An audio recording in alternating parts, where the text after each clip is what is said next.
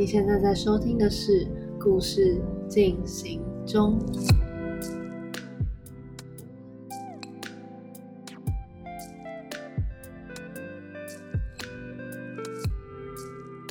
今天的故事主角是 Jasmine。几年前因缘际会下到墨西哥担任华语志工，也开启了他成为华语教师的这条路。旅居中美洲一年多的时间，他带着丰富的华语教学经验，一边旅行一边教华语，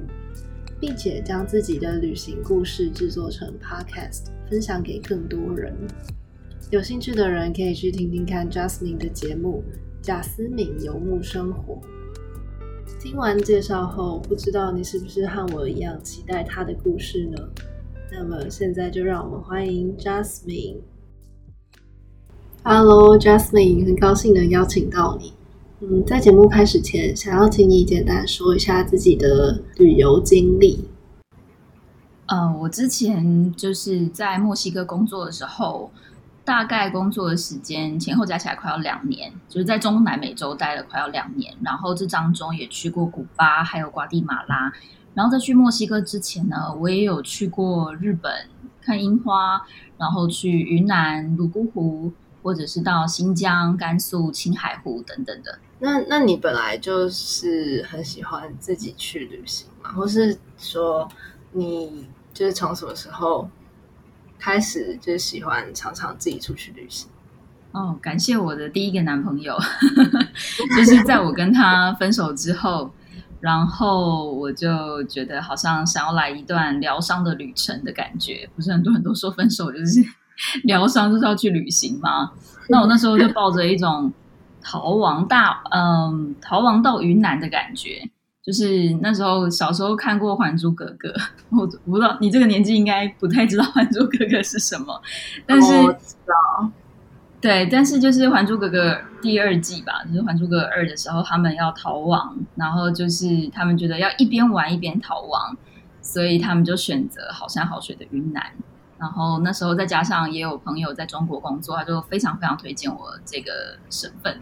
对，所以我就去南玩了。然后那是我的第一次一个人旅行，我才发现原来一个人旅行可以这么自由，而且我其实是一个蛮没有主见的人。那在一个人旅行的时候，你就得被迫什么都得自己完成。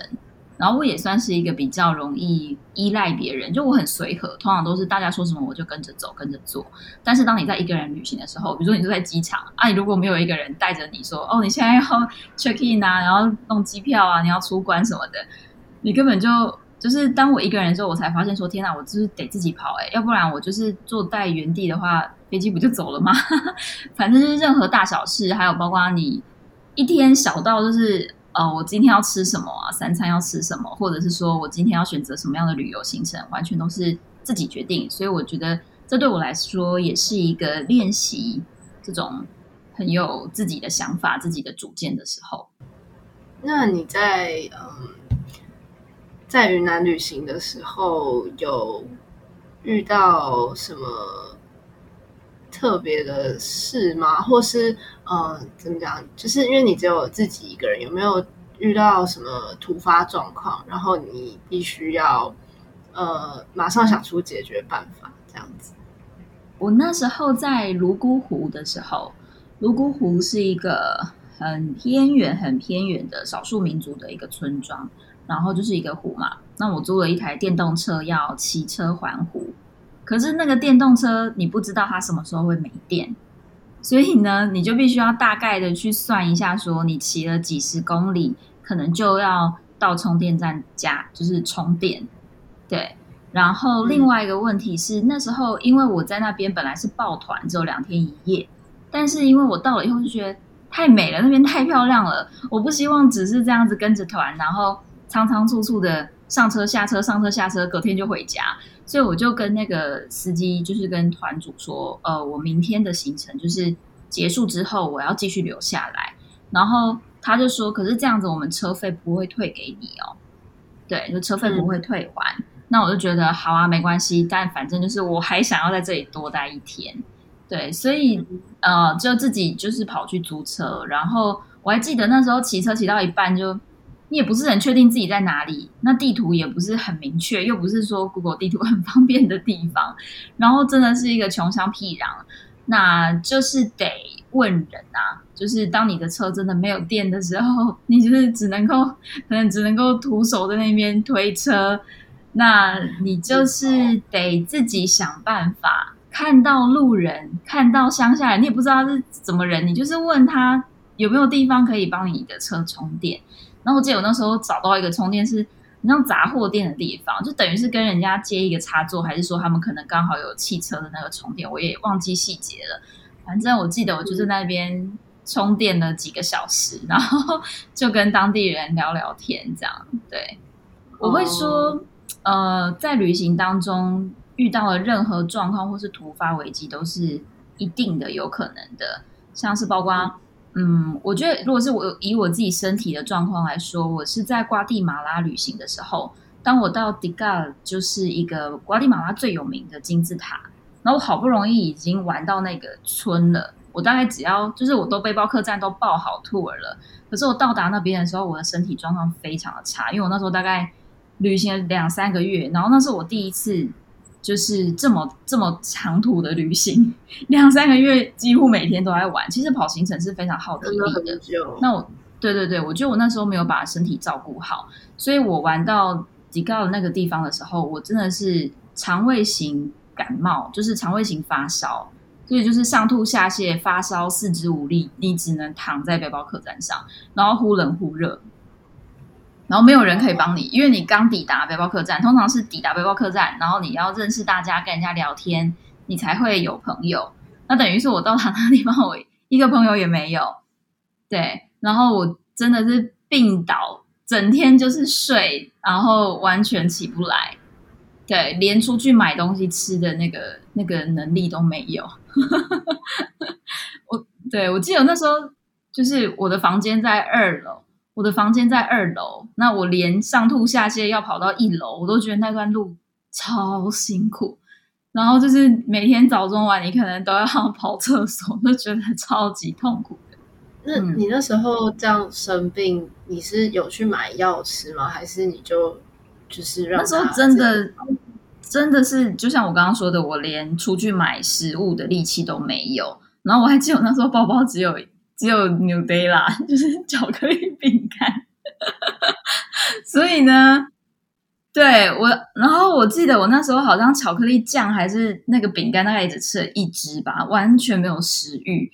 对，然后后来是那个背包客栈的姐姐，她人非常好。她因为我本来有说我要报 tour 嘛，那个金字塔 tour，然后后来就是。嗯，当天早上我还是病倒在床上，他就来跟我说，那个 tour 现在取消没关系，你还可以拿回你的就是退费。因为我本来还一直觉得说我很想去，本来想说说不定明天就好了，明天就好，就都没有好。然后所以姐姐还帮我就是取消行程，然后后来是她帮我买退烧药，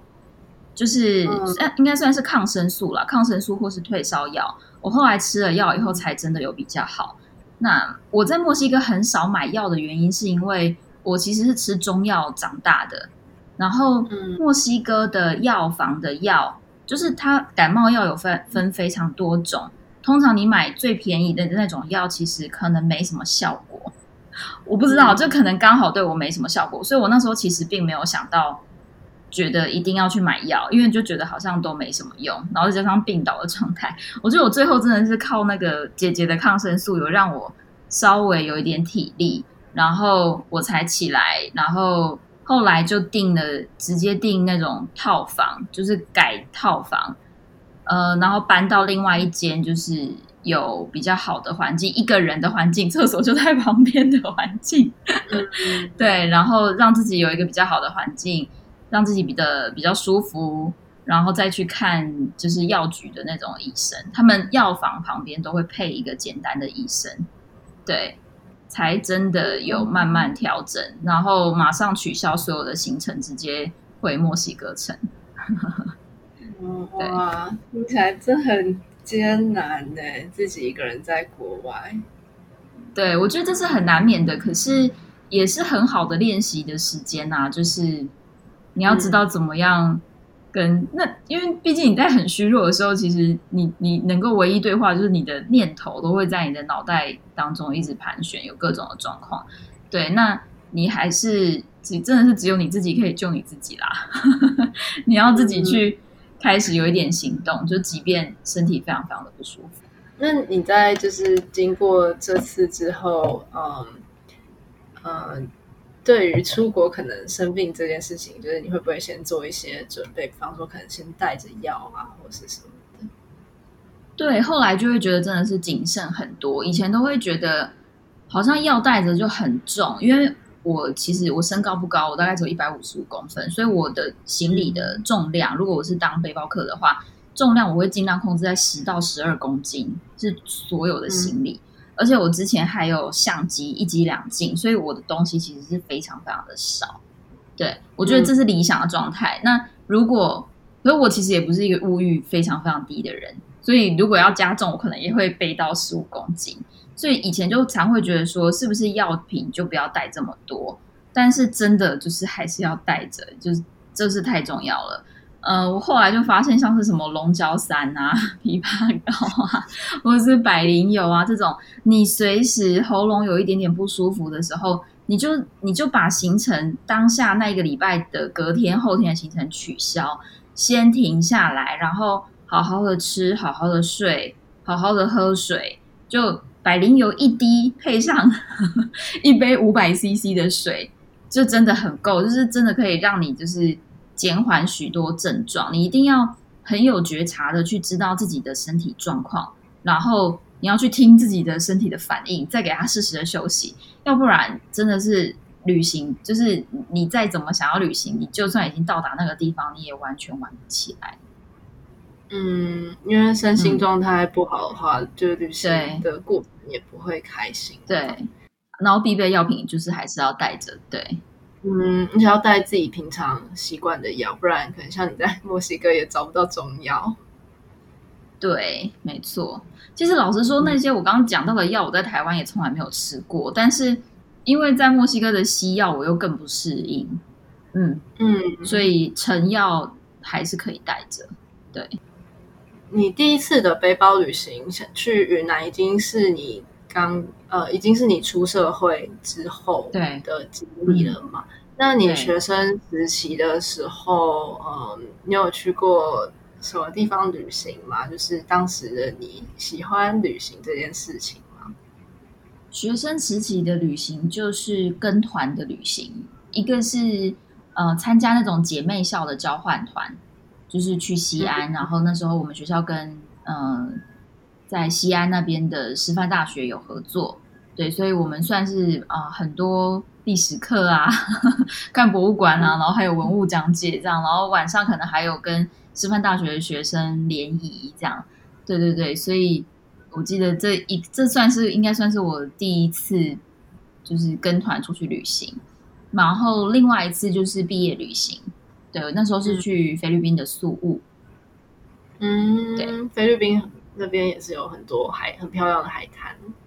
对，那这两次的旅行呢，都是属于跟团，别人都规划好了，你就是跟着玩。所以我觉得那种当观光客的心情跟当背包客的心情其实是完全不一样的。因为，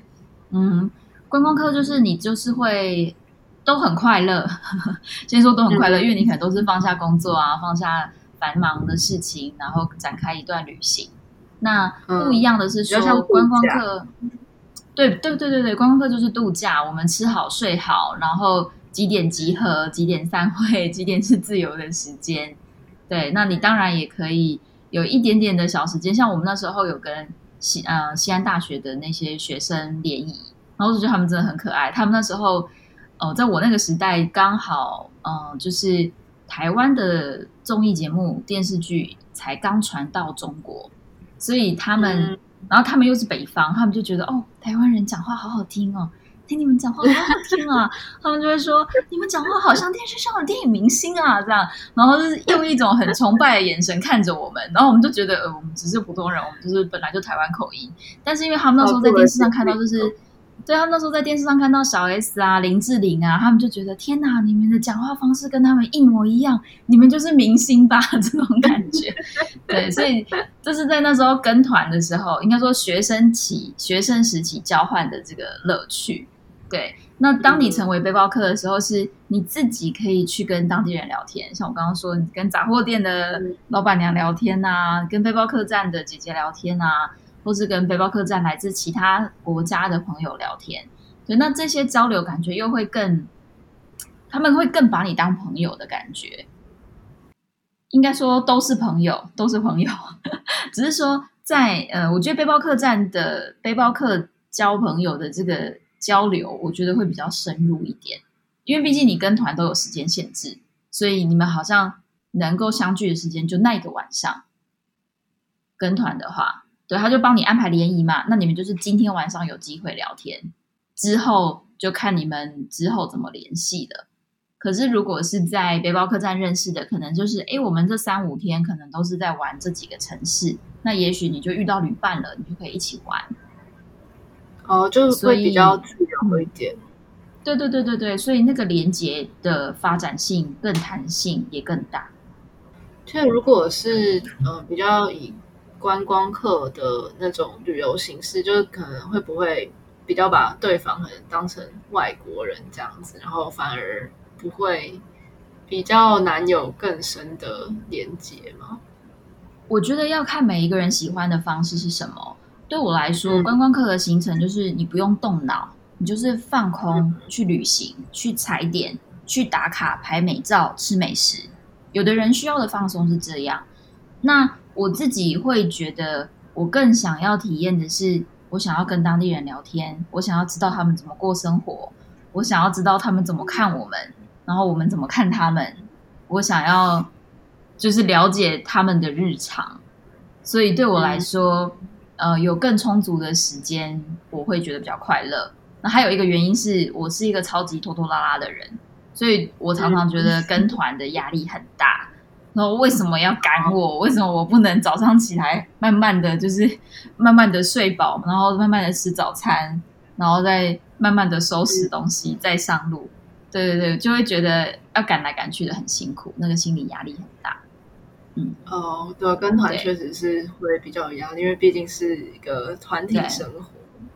对，可是这真的是要看人，因为有的人会觉得说，我就不擅长规划行程，然后。我就不喜欢就是这样子，那他会觉得有人帮他规划好行程，他比较轻松，所以这个没有对错，这个就是每个人的喜好不一样。那你在就是学生时期的时候，你有想过想要当背包客吗？我觉得好像没有哎，因为学生时期真的没什么钱。那可能有想过要当志工，可是因为我在大学时期是一个非常投入系上或是班上活动的人，所以我没时间也没钱。我后来毕业旅行的毕业旅行跟毕业制作的钱，其实是在电台实习打工赚的钱，就是我的打工也是我的专业。对，那我会觉得。就是我我在大学期间是非常的忙，就是投入各种学习技能，或者是团队合作，或者是实习打工等等的。那所以我觉得这是我大学还蛮可惜的部分，就是我没有，我觉得我没有真的到没有探索到自己那么喜欢旅行的这一块。其实我算是蛮晚才发现的。嗯，所以你会觉得，如果大学的时候有一些独自旅行的经验是。还蛮不错的嘛。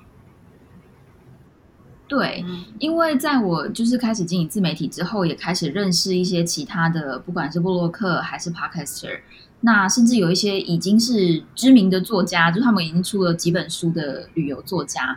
他们有些人的年纪真的是跟我差不多。然后我跟他们聊到他们的经历、他们的过程，他们就是差不多就真的在大学的时候就开始自助旅行，然后就发现自己非常喜欢这条路。可是，在那个时代，那个时代好像很久，就是还没有 YouTuber 或是没有 Podcaster 的这个工作项目。那他们能够做的事是什么呢？可能就是开一个 Facebook 的粉丝专业，开始写文章。在那个 Facebook 的触及率还非常高的时代，他们就已经开始在写文章，开始分享他们的旅游心情跟日记了。所以累积到现在，他们的粉丝都非常非常的可观。我其实是非常的羡慕，也非常的敬佩他们，就是这么早就已经找到自己人生喜欢的方向，然后也很认真的不断的投入，不断的耕耘，才会有现在的成绩。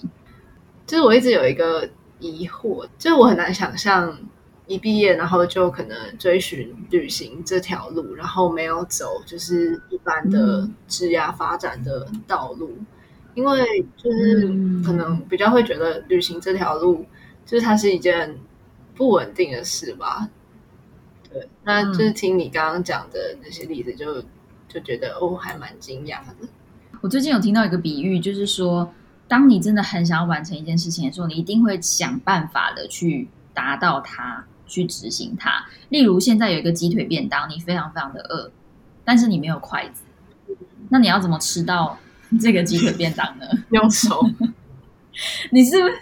对呀？你一定会想尽办法去找东西，然后代替筷子，要不然最后就是可能会用手吃啊。所以，呃，当你真的很明确的说，我就是要吃到这个鸡腿便当，你的先决条件就是说，你可能会把你的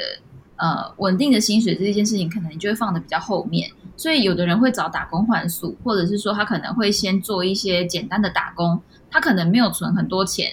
我不知道哎，三五万，他也许就出发了。我真的在墨西哥的时候认识一个台湾女生，她就是大学毕业以后在美国打工度假，然后打工度假两个月还是三个月就存了，我不知道她存多少，三五万，绝对不超过十万，她就开始玩了。她她玩很久哎，她就是一路打工换宿啊，然后超级节省的方式，用一大堆优惠券，就比如说要我们要叫外卖，然后。因为墨西哥有 Uber 跟滴滴，那个时候滴滴在在促销，所以你只要新注册，他就会送你一百块，然后他可能就会这样子点餐，然后他那个一百块就省了，他那一餐可能只要付小费五块，反正就是他会用各种省钱的方式去玩，然后买最便宜的机票，呃，然后住沙发沙发冲浪等等的，所以你其实是可以用非常节省的方式去旅行。那当然，你就比较不会考虑到说，我现在要管什么职涯，或者我现在要有稳定的收入，因为那不是你最优先考虑、最想要吃的鸡腿便当。就你想要吃鸡腿便当嘛？对你一定会想尽办法去达成它。但是，嗯，怎么讲？就是那反过来说，为什么会有那么多人担心职涯发展这件事？就是就是职涯发展，它的它的。它的就是到底为什么那么重要？然后，然后就是，呃，而且如果现在选择了呃，可能打工旅游这条路，会不会可能等你到三十岁之后，我不知道，就是就是可能等你真的要回来台湾，会不会不知道要做什么之类的？我觉得职涯发展会大家会觉得这么的重要，是因为这是大部分认的人认为这是一条。应该要这样子走的路，我觉得职涯发展这件事情是整体的社会价值观认为你应该要这样子做，你的人生应该要这样子安排。那就好像大部分的人都认为我们一定要上小学、国中、高中、大学、研究所，然后结婚生子，这是大部分的人认为你应该要这样做的事情。对，但是。嗯，我觉得每个人到这个世界上的使命跟任务都不一样，然后我们常常会因为这一些社会价值观带给我们的想法跟我们的教育学习而框架了我们的思维，但其实我们内心一定会有我们真正想要追求的事情。那我觉得职业发展没有不对，它也是一个很重要的事情，它也是你如果学到一些技能，或是你了解怎么赚钱。当然也可以去支撑你想要完成的事情，但是最根本的是你的心态，或者是你知不知道你自己了不了解你自己。你如果够了解你自己，有去做足够的探索，然后去觉察自己的想要的话，就像我刚刚提到那些已经出几本书的旅游作家，他们就是因为能够放下嗯我们社会价值观的束缚，要说束缚吗？对，就是放下这些框架，他们很很忠于追求自己内心的想法，所以他们的出发点是这样子开始的。那这样子开始的他，他当然可能一开始会很辛苦，可是。我觉得他这样子做的好处是，他会比较乐在其中。嗯，那如果你是先想目标，先把你的目标设定好，然后这样子去执行，也许你的心会很累。嗯，因为那个可能不是你内心最想要做的事情。当然，你还是可以达成你的目标，你可能还是可以找到很好的工作，有很漂亮的履历，或者是赚到很多的钱。可是，我不确定你的心会不会开心。那你当时就是大学刚毕业的时候，嗯，你对未来的想象是什么？就是会不会也就是像刚刚所说的，就是比较受到呃主流价值观的束缚，然后也觉得我一定要赶快找到一份工作，然后职业发展是最重要的这样子。嗯，我那时候也是很茫然，不是很确定自己要到到底要做什么。但呃，因为我本身念的专业是广播、广播电视电影学系的广播组，然后我是真的非常喜欢声音这个专业，所以我也觉得我应该要做声音方面的工作。广播的职缺工作机会可能并没有那么多，所以我刚毕业的时候其实也是有小小的紧张了一一阵子。但是我很因为六月毕业嘛，然后可能六七月都还有点。担心有点慌张，可能看一看一零四自己到底要做什么好。嗯，我记得我那时候还看过一个职缺，是那种百货公司的播音员。播音哦，就是那种，对啊，就是什么什么，哎，他他都会有那个啊，百货公司的广播啊，然后叉叉叉的小孩，你的小孩 可能在哪里走失。爸爸，赶快来哪里哪里接他，就是像是这样子。对，甚至还会看到这些这类的职缺。那因为念大众传播，所以其实你要说工作机会，其实也是蛮多。就是如果你要广泛的去看电视公司、广播公司、广告公司、行销公司，其实也都是大众传播的一部分。只是我自己最喜欢的就是声音工作。那我觉得我算是相当相当的幸运，就是我大概在八月底的时候。就有电台的朋友，应该说大学同学、同班同学，他已经进电台了。那刚好有职缺，对，然后他就请我录 demo 带进去，然后呃，就是录给他们主管，然后去面试，那也很顺利的就上了。所以我记得我那时候真的非常非常兴奋，就是我就大学毕业，我就拿到了我第一份的工作，而且也是我真的是我梦想的、向往的电台主播的工作。对，那我当然内心也有非常多的害怕，害怕就是我就是一个菜鸟，我根本就我只有播过电台的新闻哎，弱弱的只有教过一两次那种电台录音的工作的新闻。其实刚开始录音的时候真的是录的哩哩啦啦了，然后反应力、临场反应那些也都很差。但是我觉得我主管真的非常的好，然后也很愿意给我机会。那我觉得我自己当时，因为我真的很喜欢，所以我也很努力。我每天早上六点要上班，六点要打卡，然后要播七点的整点新闻。那我每天就是还会把所有的报纸四大报，我不知道你还有没有在看报纸，《联合报》《中国时报》还有《苹果日报》跟《自由时报》四大报，我都会带回家，每天在在大概练个至少半个小时、一个小时的新闻。就自己要不断的练习，这个真的是每天不断的磨练出来的。呃，我会说，呃，我会这么愿意的练习，就是因为我这么的想要。我那时候就是想要吃到这个鸡腿便当，所以我就很愿意去努力去学习，去练习。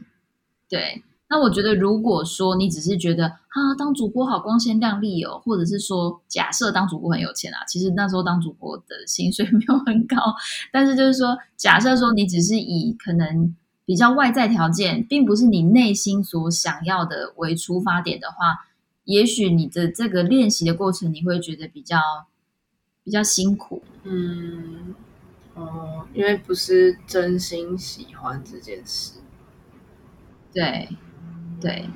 可是你有付出，一定会有收获。嗯，就是你至少会带走一些技能。对，也许你可以带走技能，也许你可以带带很多钱。嗯，对。像假如说有人要我现在去当 IT 工程师，好了，就是说哦，工程师的薪水很好，可能台币六万起跳这样。然后就想说，好，那我就去学个 coding 这样。但是我很不会 coding 啊，那我那个学的过程就是很痛苦，因为我也不爱数字，我也不爱工程师这些这些东西。那我如果只是想着说我要这些钱，我要这些钱，然后我好想 我要去得到这份工作，我要因为我要赚那么多钱，那我觉得我会过得很辛苦。嗯，那想要问你，就是呃，你当时到墨西哥当志工的时候，是呃那时候是还在。电台工作吗？是，就是你是从电台离开，然后决定要到墨西哥去当志工的吗？呃，我电台离开之后，我有到台大工作，就是当办活动的研究助理。哦，你到台大工作，办活动的研究助理是什么样的工作内容？呃，工作内容就是办讲座。哦。嗯，讲座的一条龙的的处理哦 哦，大概了解。然后因为台大会，我们知道因为台大会办很多讲座，所以是就是会有对对专门的人来处理。哦，那那你当时是就是什么什么样的契机让你想要到墨西哥去当华语职工？嗯，我觉得我那时候就是非常的不喜欢当时的自己。对，嗯，那时候算是在人生的低潮，然后我很想要有一个大转换，我很想要逃离这一切，我很想要一个崭新的开始，所以我很想要离开台湾。但是，一样啊，我没有，我没有靠，我没有办法，我没有办法靠爸靠妈，反正就是你也是要存钱啊。对我也不是一个这么这么放得开的人，就是可以马上的离开。对，所以我那时候也是。嗯，就是有先把钱存存的大概至少十万块，可以付机票啊，或者是呃，估计可能至少三个月、半年的生活费等等的。对，然后那时候算是通盘考量，觉得如果要出国，我好像也没有办法马上找到一份工作。那当志工这个办法，至少我可以拿到华语教学的技能。我可以在这两个月时间体验看看我适不适合华语教学，因为毕竟我之前也不是教育专业。然后我也可以不求，就是我也饿不死，然后我也有地方住。就是你毕竟就住在人家学校里面嘛，有地方住，然后生活费的话就不会太高。墨西哥的生活费跟台湾差不多，甚至可以低一点。嗯，我也没有，我也不是真的那么大胆。就是你，你当志工是人家会帮你安排好，你从到机场，然后机场他就会帮你接到学校，然后你就有地方住啦。我觉得那这样很好，我什么都不用规划，我也不用担心我就是会饿死在国外什么之类都不会啊。对对对，所以那就就去了墨西哥。对当时的你来说，你会觉得做出这个决定需要牺牲掉什么事情吗？需要牺牲掉事情吗？其实我觉得我那时候没有觉得我要牺牲掉什么事情。哎，我那时候就只有金钱焦虑，我只是担心我会没有钱。哦，然后当时的舒适圈对我来说是痛苦圈，就是，嗯，我不喜欢，我不喜我不喜欢当时的我自己。然后我的感情生活状况非常的糟糕，然后我的作息很差，我的老板很好，工作环境很好，同事很好。工作内容就是办活，我也学到办活动的流程，我学到怎么架网站，但是我对这份工作已经没有热情。嗯，简单说，我不快乐。所以，所以我就是真的很想要离开。我那时候好像也没有想过要再找另外一份工作，可能也进入了一个卡关期吧，不知道自己可以干嘛，不知道想干嘛。我只想要。停下来休息一下，我只想要什么都不管，嗯，很很不负责任、很任性的什么都不管，赶快离开这样。嗯，我觉得我那时候是这样，所以我都会说，嗯，我其实一点勇气都没有，我其实就是仓皇逃跑的胆小鬼这样子。但你也就是到国外，不一样的成长吧。因为毕竟你学了华语教学这个技能，然后后来开始变自己当线上的华语老师嘛。嗯，呃，我在就是到了墨西哥之后是先当志工，然后当完志工以后，我又玩了大概三个月还是半年。后来因为那间学校有开职缺，所以我才留下来。我真的很感谢那间学校的校长，我觉得就是跟校长很好，很有缘分。对，所以我也在那间学校又工作了一年多，然后又在后来才慢慢，其实这真的都是一步一步，你每一步都会觉察到自己的一些状况。所以，比如说我那时候，哦，对，还有一个就是说我那时候会去墨西哥，一个很重要的原因就是说。应该说，我那时候会选择要当华语老师，是因为我在青海湖的时候意识到，说我太想要一边旅行一边工作了。嗯，我太想要一直旅行了。到底有什么方法可以让我一直旅行呢？可是我又没有很多的钱，那时候总是一直卡在钱。现在觉得钱真的不是问题，你应该是要先回到本质，就是你想要什么。那当你知道你想要什么，你就是这样子下去做，其实你的钱会自己来。可是那时候不知道，那时候就是会有很多的这些担心跟顾虑。好，所以呃那时候就是知道自己很想要旅行。那我就总结我自己的状态，我也没有很多钱，我也没有什么外语能力可以去当什么外商公司外商业务之类的，所以我就开始搜寻一些网络的资讯，然后找到 digital nomad 这个关键字。那个时候数位游牧民族这个字还没有出来，就是在华语的世界。所以我就开始看一些布洛克，国外的布洛克的文章。那是我第一次把别人的一篇英文文章看完，因为我觉得我的英文应该说英文程度看得懂，但是你不会有耐心去把一整篇文章念完。我当时的状况是这样，但是我真的是太想要做这件事情，达到我竟然把一篇文章看完。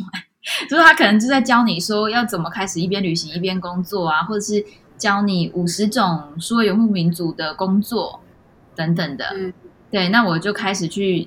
呃，就像是你选大学科系一样，哦，这个不行，那个不行，这不行，那不行，然后最后统整出来，哎，我个性是适合教书的，我个性就是比较鸡婆，对，所以我觉得我是有教育的本质的个性，然后我的发音是标准的，所以我当华语老师也可以过播音技巧这一关，那我觉得其他问题应该就比较小了吧。然后，呃，虽然说我也会剪片，但是我觉得剪片好像都是 case by case，就是你接完这个案子，你可能还要等，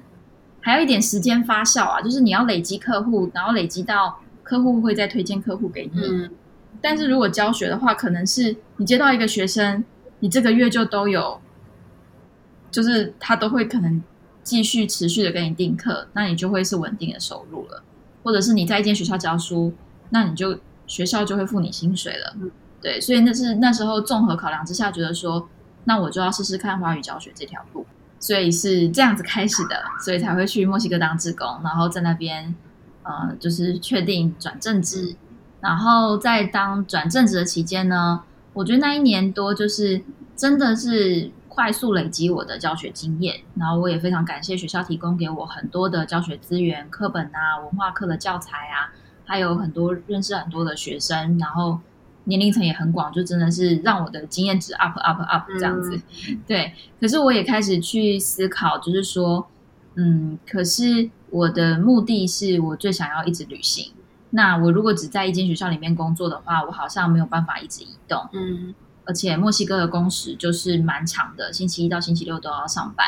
我只有星期天一天可以出去玩。我觉得好像对我来说不太够，所以。那时候才会又在思考说，那我是不是下一步可以转成线上法语老师，这样子会更弹性。嗯，对，所以才又一次，就又过了一两年，你看都是这样一两年一两年在跳，又又又才就是带着担心跟怀疑，可是因为我很想做，所以就先做了再说。所以就是其实你没办法在。一开始就看到可能未来十年的路，就每一步路都是啊，因为你往前走了，你才知道哦，下一步要往哪个方向走。嗯，对。现在回头看，确实是这样子。不那就是因为你后来有经营 podcast，然后还有算是自己的部落格嘛？那呃，嗯嗯，你是先开始就是转线上华语老师，然后才就是想说以 podcast 跟部落格，就是可能也算是一个宣传管管道吗？还是就为什么会想要开始经营自媒体？开始经营 podcast 其实就是我刚有提到，我不是很喜欢声音工作嘛，所以老实说，在我大学毕业的时候，我就有查过呃声音相关的工作，就是我那时候我记得我那时候就知道 podcast 了，嗯我忘记在哪一个阶段，但是我毕业三年内我就知道有 podcast 这个东西，然后我也查到就是中国有喜马拉雅这个东西，但是不知道怎么运作，然后就觉得为什么台湾没有？喜马拉雅是喜马拉雅是中国的 podcast，、哦哦，然后所以当我回到台湾的时候呢，我发现 podcast 正在爆红、欸，台湾已经终于有 podcast 这个东西了。嗯我超兴奋的，我就觉得天哪，我一定要来用一个我自己的节目，然后又非常幸运的就是我很想要分享我的旅行的故事，就是也是一样，又是从我自己很想要出发，而不是说我想要经营自媒我对啊，不是说我想要经营自媒体，是因为我很想要用声音说分享我的旅行经验。嗯。对，那这个是嗯，对我其实没有抱任何的期待诶，一开始我只是非常兴奋的要来做这件事情，然后就开始了。那你觉得，就是你一路上走来的决定，是不是都是因为你自己真的很想要，然后你才会去做那件事情？就是因为你当下的一些内心真正的渴望。对啊，就是应该说大部分啦，我不敢说每一件事情，因为生活还是有很多现实面的考量。嗯 对，所以但是像是我嗯开始去旅行啊，做 podcast 啊，或者是呃念广电系、念广播组，就明明广播是一个这么夕阳产业的东西，还跑去念广播，然后还有像是在电台工作，这些我觉得都是我非常追从我内心的声音而去完成的事情。我觉得就是光是这样子就已经就已经挺不容易的了，因为嗯，就是那我觉得很多人都会为了现实面妥协吧，不管是在选戏，或是可能以后找工作，对，我觉得这真的是很难免的。嗯嗯，可是嗯，我会说，我以前好像都会觉得你一定要这样做，你一定要跟着你的心，你不可以去选就是 呃大家认为好的，而不但是不是你自己想做的。我觉得后来我就。嗯、就像《灵魂急转弯》那部那部动画片，我不知道你有没有看过。那部动画片里面讲的就是说，就算你不是在做你的所谓的天命的事情，或是你热爱的事情，但是只要你是享受于你这份的工作，你是去找到你这份工作的好，或者是你这份工作能够带给你的成就感，或是你这份工作你可以帮助别人的地方，其实你也可以过得很好。就是如果嗯嗯，永远都是哦一定要做到自己最热爱的事情，那有可能就是你一直都在那个找自己到底热爱什么事情的那个途中，然后反而没有去做出一些真正的实际的行动。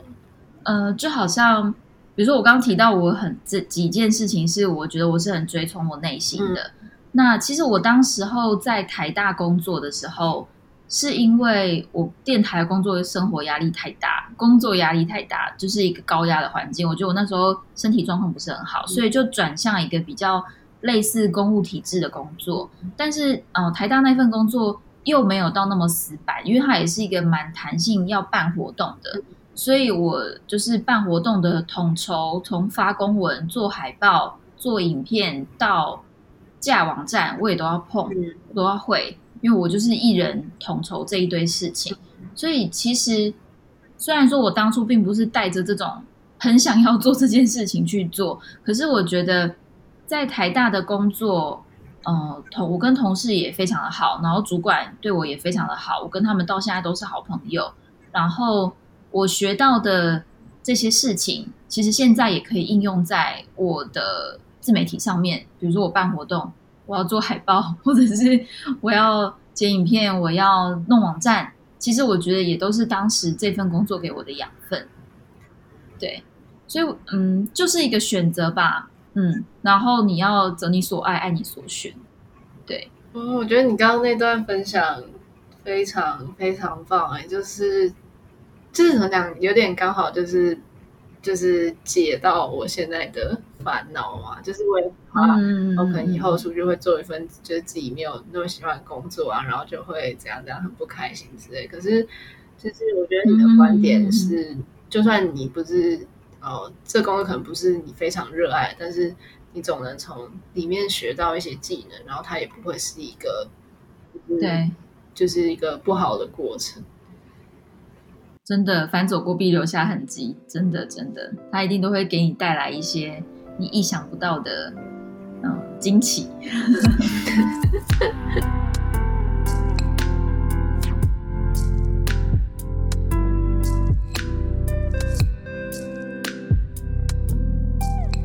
感谢你的收听，因为节目比较长，我会分成上下两集。这集呢，Justme 分享了他为什么开始旅行的生活，还有过去在职涯发展上的一些挫折和迷茫。不知道你最喜欢哪一部分呢？我自己呢，最有感触的就是他说，不管你现在做的是不是自认为超级热爱的事情，最重要的是。从你所做的事情中不断学习，不断前进，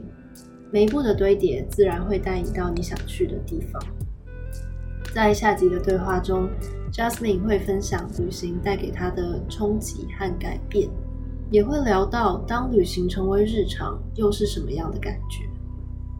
另外，如果你是大学生，也对数位游牧有兴趣的话，